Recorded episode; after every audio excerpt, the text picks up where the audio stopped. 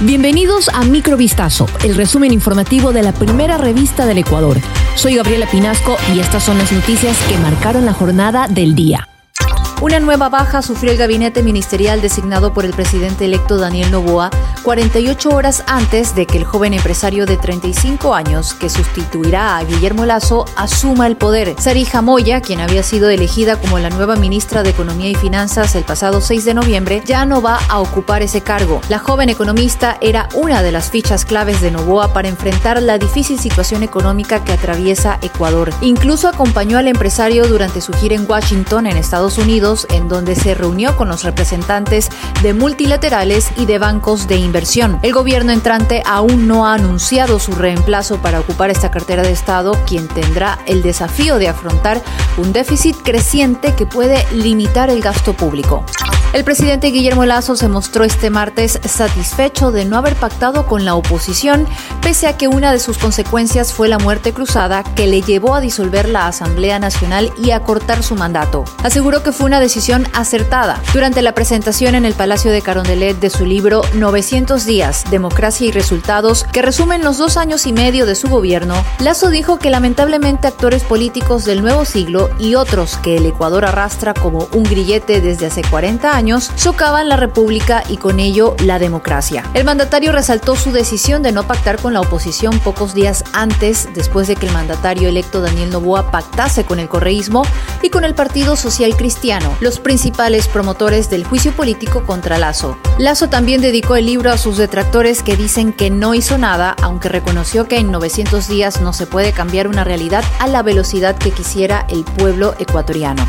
Al frente del Ministerio de Salud estará Franklin Encalada desde este jueves 23 de noviembre, cuando el presidente electo Daniel Novoa asuma su mandato. Este martes 21 de noviembre se conoció la nueva designación dentro del gabinete del gobierno entrante, mismo que aún no está completo y que incluso ya registra cambios en las carteras de comunicación y economía. Sobre el nuevo funcionario se conoce que es un médico especialista en cirugía oncológica, ha trabajado en el Hospital Teodoro Maldonado Carbo del Instituto Ecuatoriano de Seguridad Social y en la Clínica San Francisco en Guayaquil. El doctor de 49 años y que es oriundo de Loja estudió medicina en la Universidad Estatal de Guayaquil.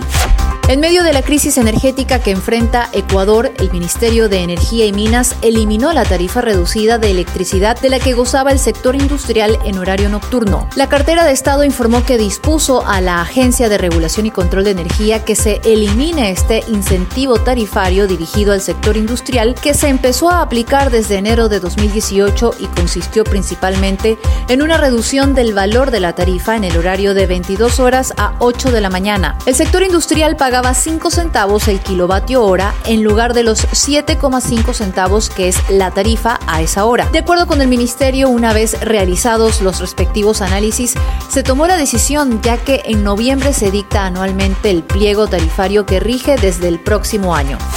La Organización Mundial del Turismo anunció a los ganadores del listado a Mejores Destinos Rurales 2023 y destacó al pueblo mágico ecuatoriano de Oyacachi. Esta parroquia rural, que se encuentra en la provincia de Napo, es conocida por su belleza natural, con paisajes montañosos y una gran diversidad de flora y fauna.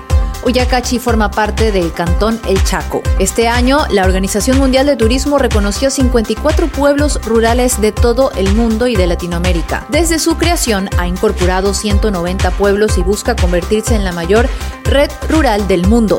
Oyacachi es conocida porque está en medio de los Andes y de la Amazonía. Popularmente se la denomina como Tierra de Aguas porque cuenta con distintas fuentes hídricas, incluyendo aguas termales, cascadas y ríos, precisas para quienes buscan relajarse y disfrutar de la belleza natural de esta región.